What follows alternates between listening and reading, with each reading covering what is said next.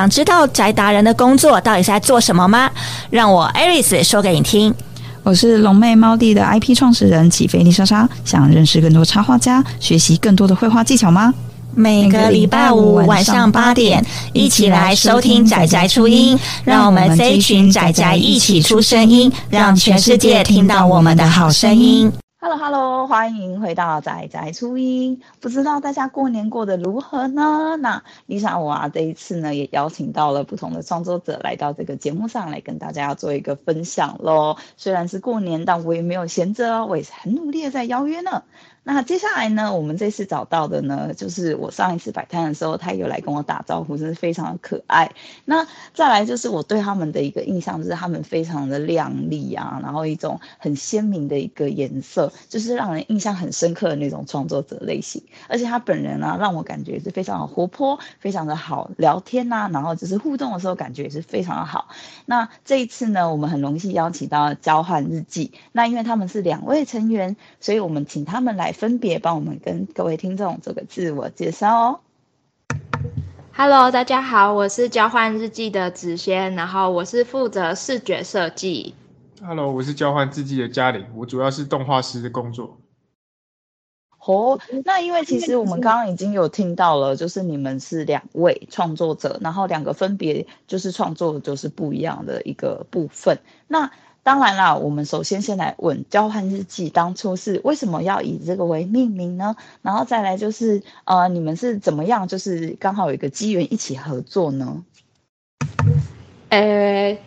交换日记这个名字是我就是我取的。那为什么会叫这个名字？是因为我觉得交换日记就是跟我们小时候在写的，就是交换日记这件事情一样，就是我觉得创作者跟观众之间是互相交流的。所以，就是因为大家的交流，所以会让我们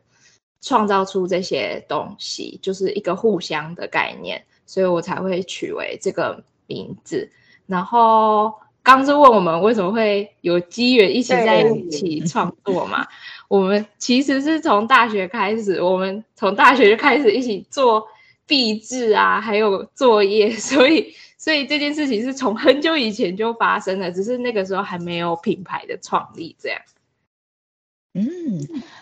那现在就是说，因为其实你们有一个算是一个既定的默契嘛，就是本身我觉得毕制是一个很艰难的一个过程，就是大家可能在这个过程的一个相处磨合之下，一直能够呃到现在有这个机会可以合作，我觉得想当然是一件很棒的事情。那再来就是因为其实你们好像擅长的东西是比较不一样的。那这边的话就是会很好奇的想要问说，比如说以一个平面的创作来讲，那你主要。只先是比较偏设计，然后跟平面创作，也就是比如说像是角色的设计啊，或者是整个平面的一个设计，然后跟一个画面的构成来说，主要是子仙来负责的嘛。那动画师你们怎么去沟通？就是要怎么样把它做成一个动画，然后或是要怎么样的去让它可能达成你们的想象呢？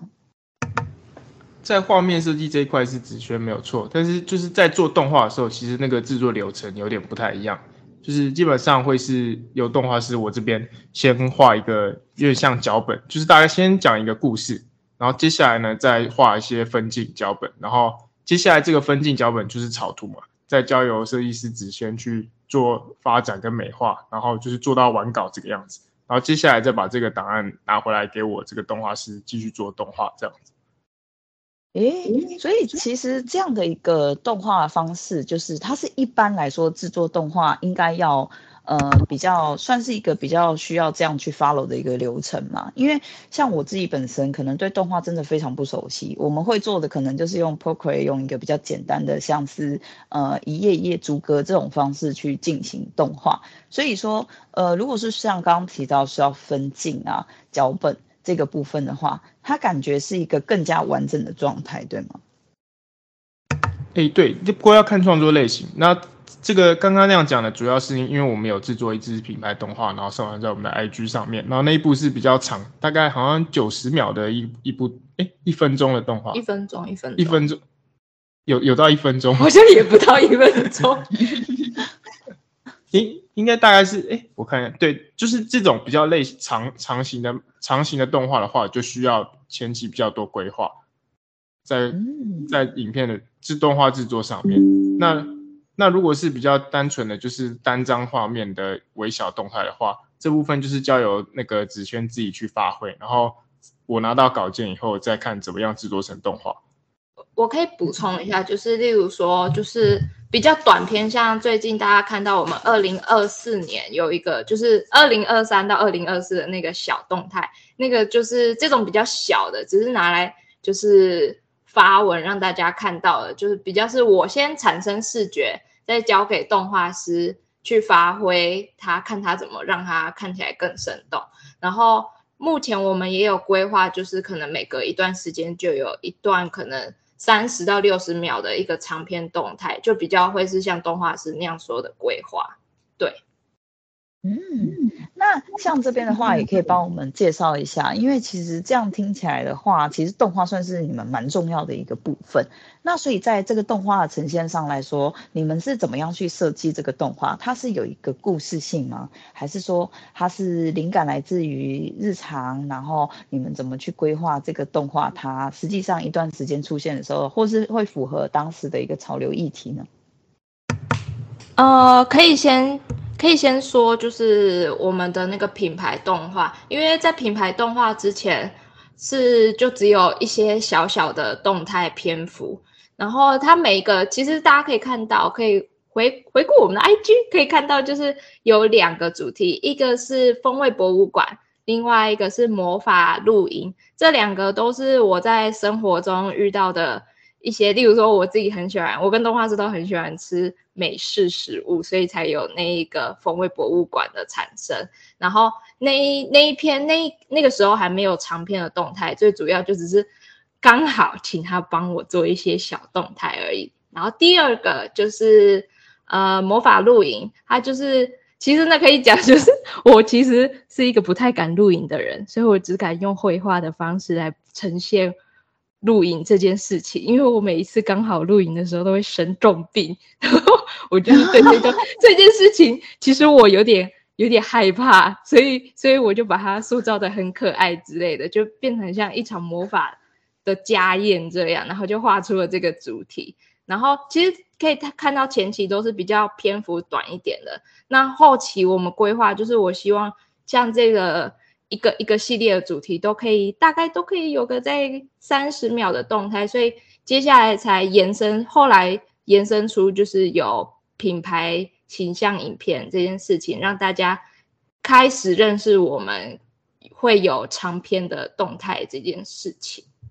对哦，我觉得这个很有趣的有几个地方，就是一方面是说露营这一件事情，就是说算是你的一个很期待的一个想象嘛。那诶，其实我看很多韩剧里面他们会那个在家里 弄一些气氛，还是你可以尝试看看。我也不用担心，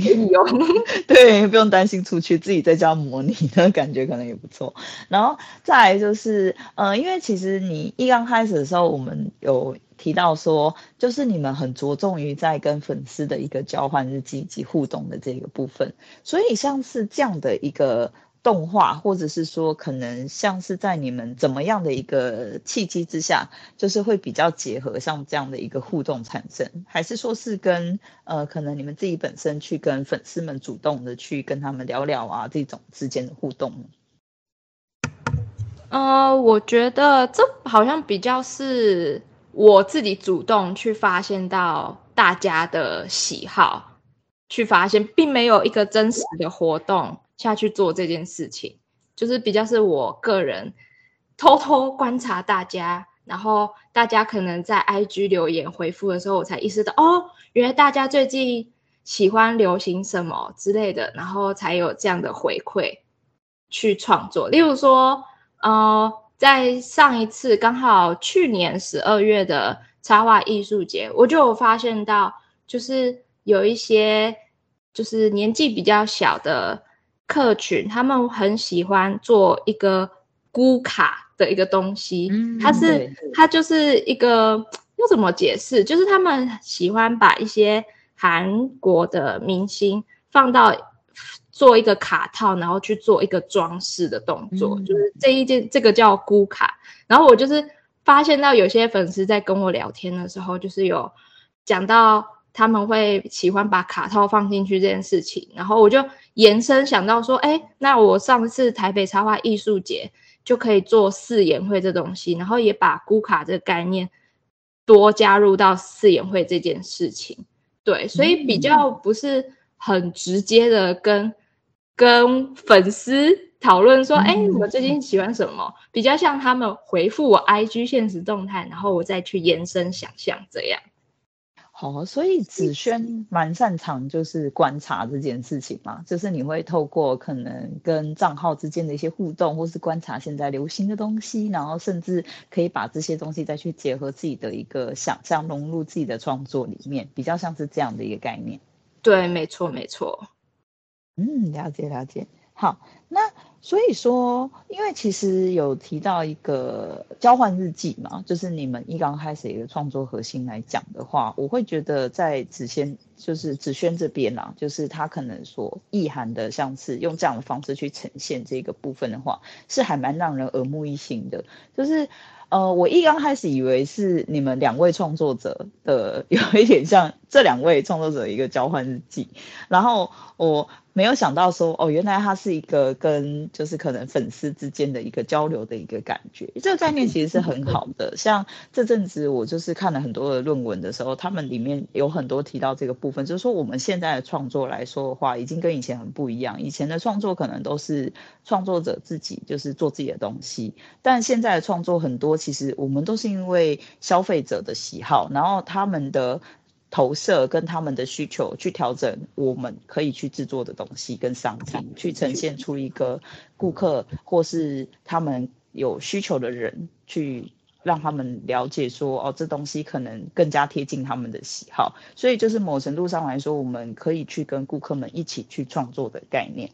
那。所以说，你们现在开始了你们的一个品牌之后，那你们的动画呈现是每一次的贴文都会进行动画的一个贴文吗？还是说你们也会进行一个平面的贴文？以及你们现在的呃可能贴文的一个方向大致上会是在哪里呢？呃，基本上有能动画就会尽量动画，但一定还是会有单纯平面的时候，对。然后刚刚讲到交换日记，以为是我跟动画师之间的交换交流，我发现到超多人误会这件事情。上次还有人，上一次还有人问我说：“是你们的恋爱小故事吗？” 我说：“哦，其实感觉应该是偷偷摸摸 的那种交换日记。”没错，所以但其实其实不是哦，是我觉得是我跟粉丝之间，跟大家之间，就不论是粉丝还是网络上，就是。就是跟大家之间的交流，然后再回到，oh, 再回到，就是我们会不会每一个都做动态？应该不会。目前、嗯、目前的规划是，目前的规划是有平面也，然后动态是额外只加附加价值这样。了解，那呃，其实我觉得听起来的话，就是因为动画也相对很花时间嘛。再来就是要建构动画的一个可能呃连续性来说，就像呃我自己有在创作图文的漫画的时候，如果我要连续性的去做这件事情，我就会也觉得有时候没那么多灵感啊，或者是很难有那么多时间可以去。就是把它做的很多，或者是内容很丰富，然后就觉得做动画真的是太伟大，因为动画好难哦，尤其是之前，呃，有时候我会尝试做一些比较简单的那种逐格动画，可是那真的花超多时间，就是你可能很难把它，就是每一张图都修得很细，那所以说。呃，交换日记本身自己已经确立了一个算是主要的方向，跟你们呈现的一个内容，以及我觉得像是你们的一个呃设计跟配色这些定位都还蛮清晰的。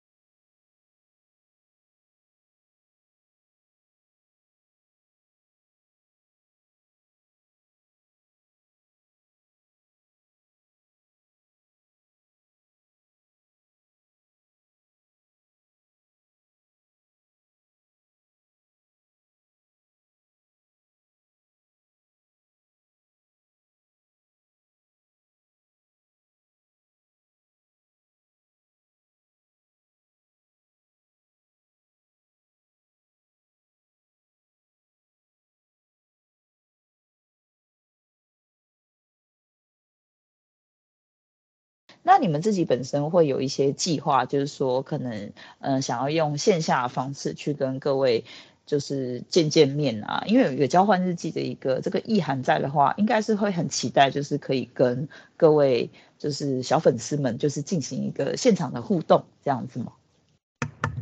呃，目前今年上半年的规划还蛮多的。呃，三月目前还有两场不太确定的活动，会不会参加？就是到时候大家可以到 IG follow 我们，然后我会再公布讯息。然后四月份确定会有一场，就是国际创意礼品文礼品文具展，我们会参展。这样，还有五月一个，嗯、呃，五月是日本东京的 Design Festa，就是我，嗯、就是我们不太。我自己啦，我自己规划就是我不太希望就只有在台湾跟大家互动，我比较希望可以到世界各地，就是跟大家交流这样。所以你要飞日本吗？呃，也也不是这样，也有一方面就是我想去旅行，就是带着带着我的带着我们的作品，然后到处去旅行这样。对，然后基本上大型的展会。都会台湾的大型展会，有幸的话，我们都会。目前上半年规划都是会参加的，对。然后线下有些比较可能比较小的市集类，就是我有想过要怎么让跟大家有更大的交流。就是上次还蛮成效蛮好的试研会，这个真的是大家很意外，受到大家的热爱。所以这件事情也是我会持续继续做下去，而且做试研会这件事情，我觉得可以很直接的感受到，就是面对粉丝他们的喜爱。对，嗯，我觉得这是一些很棒的一个概念，就是一方面是你们的计划很令人期待。哎，我是第一次听到，就是我之前有采访一位是他本身就在日本的创作者，就是他是台湾嘛，然后他到日本那边去。呃，工作，然后在那边有接案这样子，但我好像还没有采访到，就是到日本这边去参展啊，然后去让大家认识的，真的是很令人钦佩哦。那再来就是说，呃，所以你们自己本身啊，就是已经有一些计划，以及已经有一个像试研会一些很明确的一个目标想要去呈现的时候，那你们自己本身就是在可能开始创立到现在啊，以及这些。可能市集的一个规划啊，这些过程里面有没有觉得遇到哪些事情会是你们觉得比较挑战性很高啊，或者是说，呃，他比较需要去突破的一个瓶颈，或者是有没有就是遇过那种就是真的会很想要放弃的时候？虽然我上次跟那个子萱聊的时候，我记得你们品牌蛮新的嘛，就是可能也不一定有，也没有关系，就是帮我们分享一下呢。我觉得展览会的部分，就像我上次有跟 Lisa 聊到，就是选择展览这件事情，对创作者也是一个，也是一个很大的困难。就是你到底要参加哪一哪一种类型？因为现在展览或市集，就是大大小小各自有不同的特色。然后我像我在选择的时候，我可能因为我们接下来是不是只是想。服务单纯服务粉丝，我也希望有一些 to B，就是有一些厂商可以看到，因为毕竟我们是设计插画跟动态的结合，所以我觉得，呃，有另外一个道路，就是所谓的活动视觉包装这件事情，也是我们我们的技术跟能力是可以为厂商去服务到的，所以这一方面的部分，我就会选择比较大型的展览会，例如说。接下来的文博啊，或是嗯，可能那个插画博览会也是，但很可惜我没有上，所以 所以这个就没有参与到这种大型的展会，也是我们会选择。那小型的市集可能就不太是我们的选择，这样。哦，那其实这样听起来，我觉得它是有一个。就是你们在这些选择上面来说是有一个分类的，然后再来就是你们也蛮明确你们的目标跟你们所想要锁定的一个可能位置跟标的会在哪里，这样其实是我觉得是很好的，因为像是有一些他专我我有一个就是采访者，就是我跟他认识蛮久的，他就是专攻试演会嘛，所以我在很多市集其实都可以遇到他。像他们那种形式的话，我就可能比较少能够在大型的展会遇到他，因为他是主打现场的一个试演会。所以说，其实每一位创作者他都会依照他的适合的一个取向，然后去进行挑选。像交换日记这样的一个模式，我觉得也是非常棒的，就是非常清晰自己的。一个定位以及想要锁定跟寻找的一个方向来说的话，那所以说对你们而言，就是因为其实呃有鉴于就是我们的一些就是听到的一些风声小道消息，你们觉得在选择可能展会上面来说的话，这边你自己本身会有怎么样的一个建议吗？那我可以提供一些我自己的想法，就是说我自己的话，嗯、因为其实前阵子那时候闹很凶的一些那个展会出事的那个问题来讲，我自己。本身是不太会去报那种就是不是很熟悉的，或者是说本身我觉得它并没有什么成绩的这种展览。那当然我也是有被雷到过，可是呃，我可能被那种小市集雷到过，那个经验相对来说没有那么糟糕，因为它第一个是它相对我付出的成本很低，所以我的那个感受比较没有那么差。那再来就是以展会来说的话，因为我其实还没有报报过那种比较大型的，所以我会觉得在这件事情选择上，我是比较谨慎比较谨慎的。一方面是我会看他们过往的一些成绩，就是呃，可能他过去的一些承办经验。那再来就是说，本身我对这个主办也是会去询问一些可能其他的一些创作者们的建议，这样。那像交换日记来说的话，呃，因为你们的立场可能跟我蛮像，因为你们很新嘛，然后比较可能也在寻找这样子的一个展会，就是以后想要去参加这样。那比如说像你们是怎么样去选择、挑选，然后或者是你们是用什么心态去面对？如果真的被雷了，可能就遇到了这样子，那你们可以怎么去处理呢？那我这边先。讲一下我动画师的评断标准，因为其实这个交换日记这个品牌主要还是以子轩在经营，然后我主要是有点像是副的制作，单只做动画这一部分，所以有一个蛮好的展展会的评断标准就是，哎，我到底知不知道这个展会它的宣传够不够力？因为我自己的平常就是有，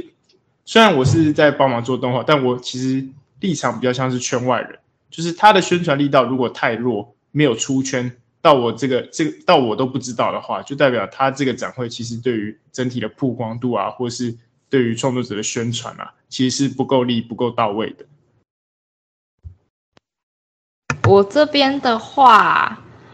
我这边的话，其实我是会经过几次展会，我有我有请教蛮多前辈的，他们有说，其实你可以观察，如果是一个好的展览的话。创作者他是会持续性的参加，而不是只参加一次。这个就是还蛮值得大家观察的。因为以前我可能只会观察到，哎，例如说某一个知名的插画家他去参加过一次，我可能就会认为那个是那个是 OK 的，我就会去参加。但其实实际上你是要去看那个展览的持续性，看那个创作者是不是有持续去参加。他如果有持续去参加，他就等于说他的曝光还有。呃，展方那边能提供的资源是足够的，足以让大家觉得他值得去参加。这也是一个我后来发现到的一个评断标准。这样，然后至于我们痛不痛这件事，因为我们参加确实都是比较大型的，所以我们相对付出的那个金钱跟时间真的是非常大。那如果遇到一些问题的话，基本上。真的真的会蛮痛的，因为那个前任就是大家知道，就是那钱就是两三万随便就砸下去了，嗯、超级无敌痛。那如果如果遇到一些比较需要去争取权益的事情，我觉得大家还是可以尽量主动积极去跟主办方去跟他们讲，因为我觉得创作圈大家好善良，我跟动画师常常在这边聊，大家都好善良。我之前就是因为就是交换日记跟那个瓦特姆姆就推荐之下，我也有去听那个恐龙的房间嘛。然后我就是一方面也就是蛮庆幸我没有被雷到，我就想说，哎，还好我一刚开始有给他一个下马威，就是我跟他说我是 Podcast，所以他可能不敢，他不敢弄我。然后，然后再来就是我自己就是也觉得说，可能以创作者来说。很多人，尤其是我现在采访到现在，真的很多人都人很好，然后讲话都温温的，然后就是个性也都感觉就是非常的好，好好商量，然后也都很愿意分享。那我是觉得，其实。真的很难免呐、啊，因为可能各有各的立场来说，他们他们也没有办法，就是真的每一件事情都能够让人家满意。可是我觉得，当然是他们的做法是真的很过分。那如果以这样的情况来讲，我希望创作者们真的要，嗯，一方面真的要保护自己，就是可能像我觉得只。那个子谦刚刚提到的这一些，就是大家都可以稍微多注意一下，因为其实像刚刚那个概念真的蛮好的，因为我自己也会觉得，哎，大咖参加过应该没有没没没问题吧，没毛病。但是听到这样讲述才发现说，其实哦，那大家真的是不要太急啦。像我也是，就是比较呃慢吞吞的类型，所以有时候就是可能一个不小心就错过这样子，但有一些可能就啊。即便他第一届、第二届你错过了，也就错过了，可能也就观察一下大家的一个。呃，看法或者是大家其实都很愿意分享一下那个感觉。其实人多不多啊，或者是他热不热啊？其实你看大家的分享都可以看到的，就是他们都会分享一些展会的一个现场的状况啊。有一些忙到连厕所都没办法去的这一种，就大家都可以就是仔细关注一下。我觉得是一个蛮好的一个观察方式。那因为其实我觉得以展览来说的话。就是交换日记这边有提到，就是说它费用其实相对对创作者来说是一个不小的门槛，所以就是大家当然在准备上来讲的话，我觉得也是要花比较就是比较用心啊，然后再来就是也会比较需要一些准备。那所以说以交换日记这边来讲，以你们的一个布展的经验跟就是参展的一个过往的一个一个。感觉来说，你们会怎么建议？就是参展的人，他们有哪一些地方是，比如说布展的时候可以准备的东西啊，或者是说，可能呃，我们要怎么样去准备多少的商品，或者是怎准备怎么样的一个 DM 啊或名片去 promote 自己，或者是呃，一个人的话会不会太辛苦？也需不需要再额外可能找个人来 cover 自己之类的？因为其实我现在认识很多创作者，大部分可能他们都是一个人比较多。那以这样的情况来讲的话，其实我就会一直在想，哎，他那个要上厕所要怎么办？因为市集的话，其实应该可以拜托一下隔壁摊帮忙嘛。可是展会就不太像市集，对吧？然后像是这个部分的话，交换日记这边有怎么样的一个建议呢？首先布置，先讲布置这件事情。布置，我觉得经过我几次的经验，我觉得要重复利用，就是。你下一次展会能够再重新利用到这一个东西的话，是最好的方式。因为如果你在假设今天有一个展览，它是有它是有展板的，你展板要选择是输出贴上去，还是挂布挂上去，这件事情就有很大的差别。因为你贴上去就代表你下次不能利用了嘛。那如果你是用布的话，可能你下次在任何一个市集。或是展览都有可能可以再重复去利用它，所以这件事情成本上就差很多了。但有时候我自己也会因为就是成效呈现的考量，所以我还是会选择用直接输大图输出贴上去。对，然后。还有一点是我们的动画这件事情要怎么在展览上播放，这也是一个对我们来说很大很大的挑战。因为动画能播放，大家很直觉的就是用手机嘛，用平板等等的一些荧幕装置。但是我一直在想，有什么方式能够让动态就是动画播放让它看起来更有趣？所以上一次从去年十月份的台创季，我就尝试利用把平板卡在那个相框里面，就是让它看起来很像一幅会动的画。所以可以，大家还蛮多人来问我说：“哎，你是怎么用上去的？”我就跟大家说：“其实我后面就是卡了一堆有的没的东西，把它卡上去，然后让它看起来很像一幅会动的画。就是我们动画展，就是动画展示的考量。然后其他东西真的是能尽量重复利用就利用这样。然后至于我们的曝光要怎么去跟人家介绍这件事情。”我们还在努力学习当中，但是有一个最需要做的事情，就是可能我记得上次我刚好在 Threads 上看到有人讲说，哦，现在的时代可能不需要印制名名那个名片了，但对我来说，名片可能还是一个蛮重要的东西。这样，而且实际实际在展览过程中，就是名片被拿起来询问的那个几率蛮高的，就是有好几次，就是有人会来询问说，哦，那。你们动画是怎么做的？然后你们的画画图是怎么做的？然后可能会花多少时间？怎么样？通常可能有一些疑似业主的人来问这些问题的时候，他们第一个动作其实是会先拿起你的名片看一看。嗯，对，所以我觉得名片是是很需要的，因为你没有办法，如果假设当场刚好有十个人冲过来问你问题，你没有办法，你没有办法立刻跟他们介绍。名片是一个很必须的事情，然后接下来我可能我也会在着手，可能再多做 DM 之类的去做介绍。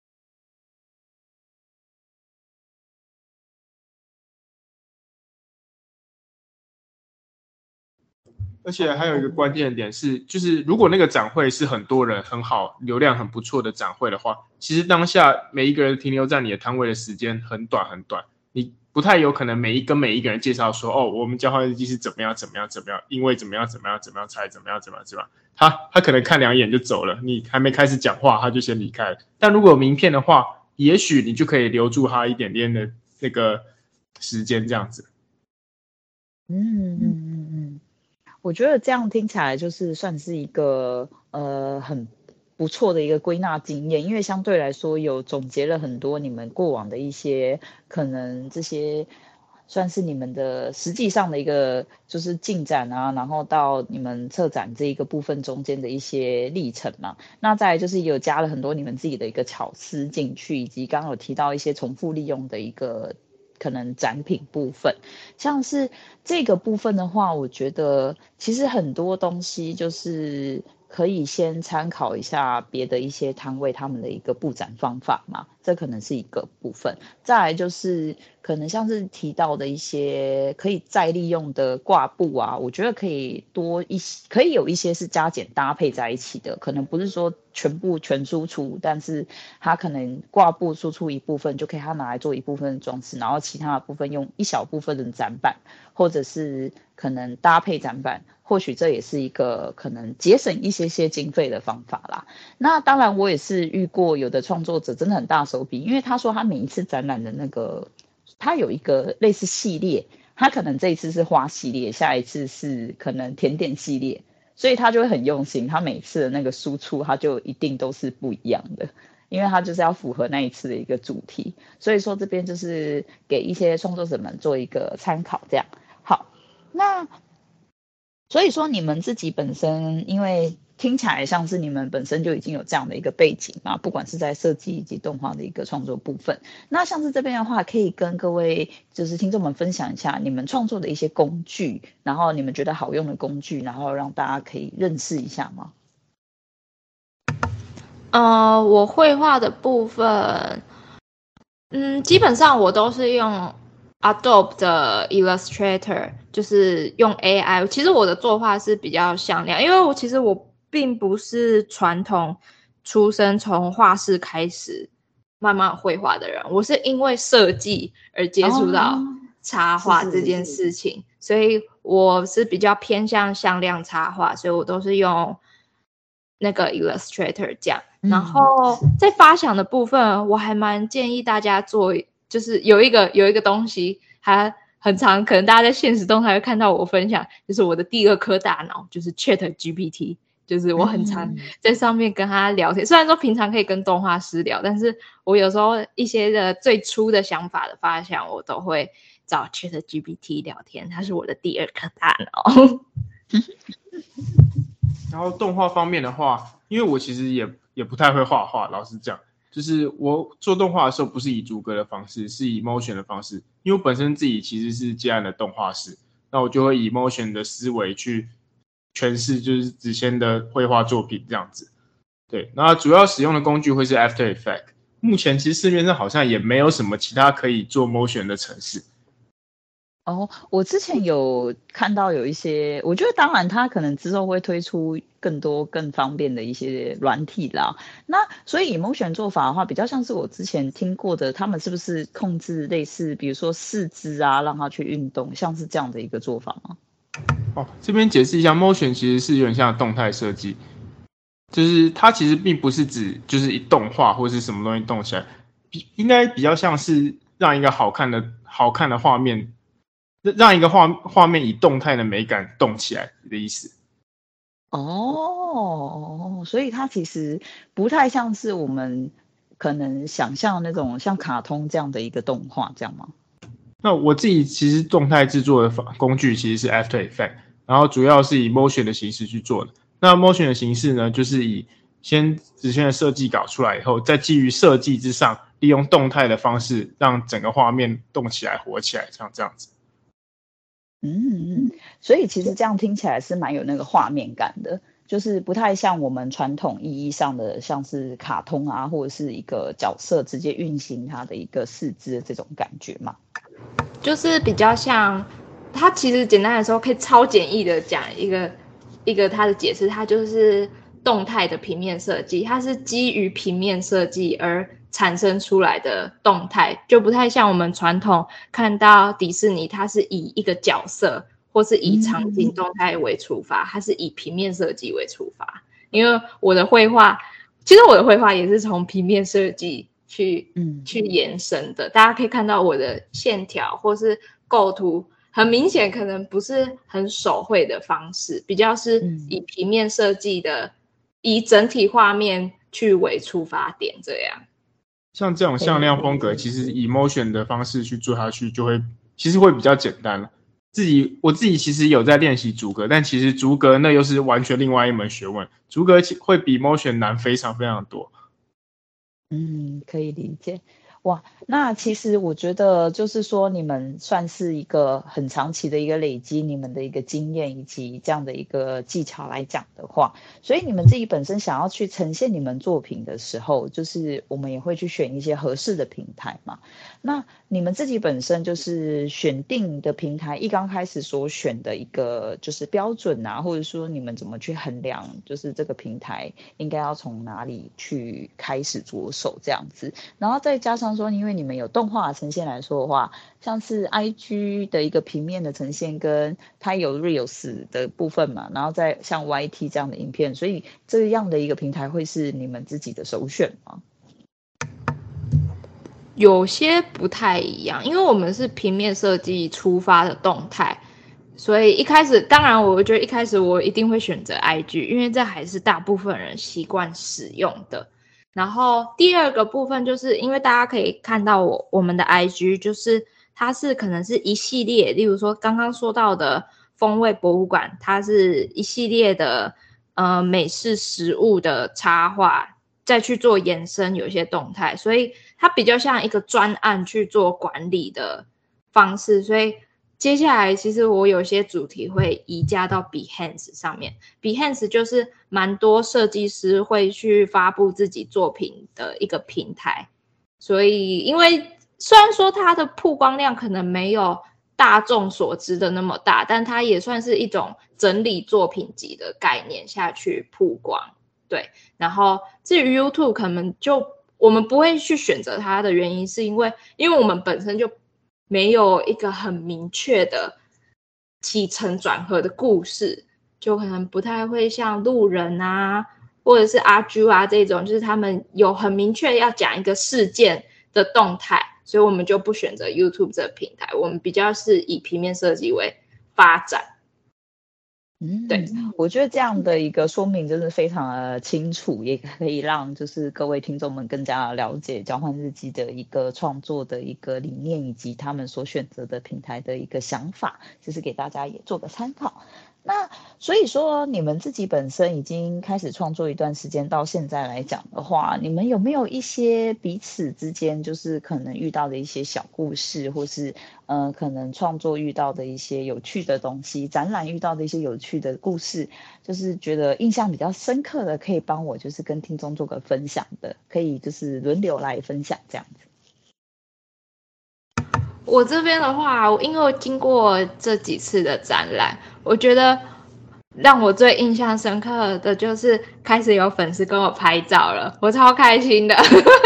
我超开心有人就是竟然会主动愿意跟我拍照哎，然后我觉得虽然说大家可能都偏害羞，就是还是希望大家可以多多来跟我聊天，因为我有时候有可能会太兴奋，不小心不小心炸掉讲一堆话，我怕吓到大家。所以我就会很很克制的压抑自己的情绪，所以我这就是属于默默守候大家，看大家有没有想要来跟我聊天。我很我很期待大家来跟我聊天哦，我很非常希望大家来跟我聊天。所以接下来的展会，大家如果有看到我们的话，欢迎多多来跟我聊。然后我这动画师这边的话，其实就是四个字，我很爱听别人讲说，哎，那个会动，就这四个字，这 四个字。非常棒，因为一般大部分其实我没有逛过这几次展会，然后其实会摆会动的插画的展会展那个创作者，其实目前相对来说还是比较少，所以当有人经过的时候说，哎，你看那边那一摊会动，那心里就会觉得哦，多亏有做了这个动画。的感觉，这样子。嗯，我觉得这都是一个非常棒的经验。那当然，就是我也可以感受到两位的那个个性好像有一个落差感，有点萌萌的感觉，这样子蛮有趣的。好，那所以说你们现在已经就是有很多的展会预期，就是之后想要去。参加的以及就是之后确定会去的一个部分的话，那所以说你们自己觉得就是经历了这么多，从开始创作设计到学这么多，到学以致用，到现在的一个上一个账号的一个创立，然后到品牌的建立这些来讲，你们会觉得呃，以现在的一个创作者来说，你们觉得他们的门槛是相对的低吗？还是相对的高？这个部分可以帮我做个分享。那再来就是你们以各个彼此的角度来讲，有没有什么样的建议可以给现在对创作就是这个部分他们很有兴趣的这些创作者们这样子？我觉得门槛应该是相对变低很多，因为有些人可能常常会，大家会。叫苦连篇，说触及率变低了这件事情，但是我就开始在想啊，那如果是我们两百年前好了，那些那些艺术家他们要怎么？如果没有这些社群平台，他们要怎么 promote 自己啊？他怎么宣传自己？这好难哦。我觉得如果我是生活在两百多年前的人的话，我觉得我可能自己也不知道要怎么去宣传自己，所以我觉得它相对门槛变低很多。我觉得还蛮建议，就是不论你是不是做插画或设计，在这个时代，我觉得大家都可以尝试经营自己这件事情，我觉得都是蛮棒的。那我们动画师这边有建议吗？动画方面的话，这边的门槛其实我也觉得变低蛮多的，因为现在其实你只要有一台电脑，有 After Effects，或是有什么动画程式，甚至是像最近出来的那个什么 Procreate 叫什么 Dreams，Procreate Dreams。Dreams 就是让你的逐格绘画也变得非常方便。那以前的话，你要画动画，你就是拿纸跟笔一格一格，真的每一帧每一帧的这样画。但现在你有一台电脑在手，一平板在手，你可能一天之内就可以创造出可能以前人要花一整个礼拜画出来的东西。嗯。好，那我们这边的话呢，节目就是慢慢的也靠近尾声了，所以呢，我这边还有几个就是就是最后想要询问的。那像交换日记本身，现在你们就是可以先帮我分享一下你们接下来的一个目标跟对未来的一个期望，然后可以个别先来一段这样子。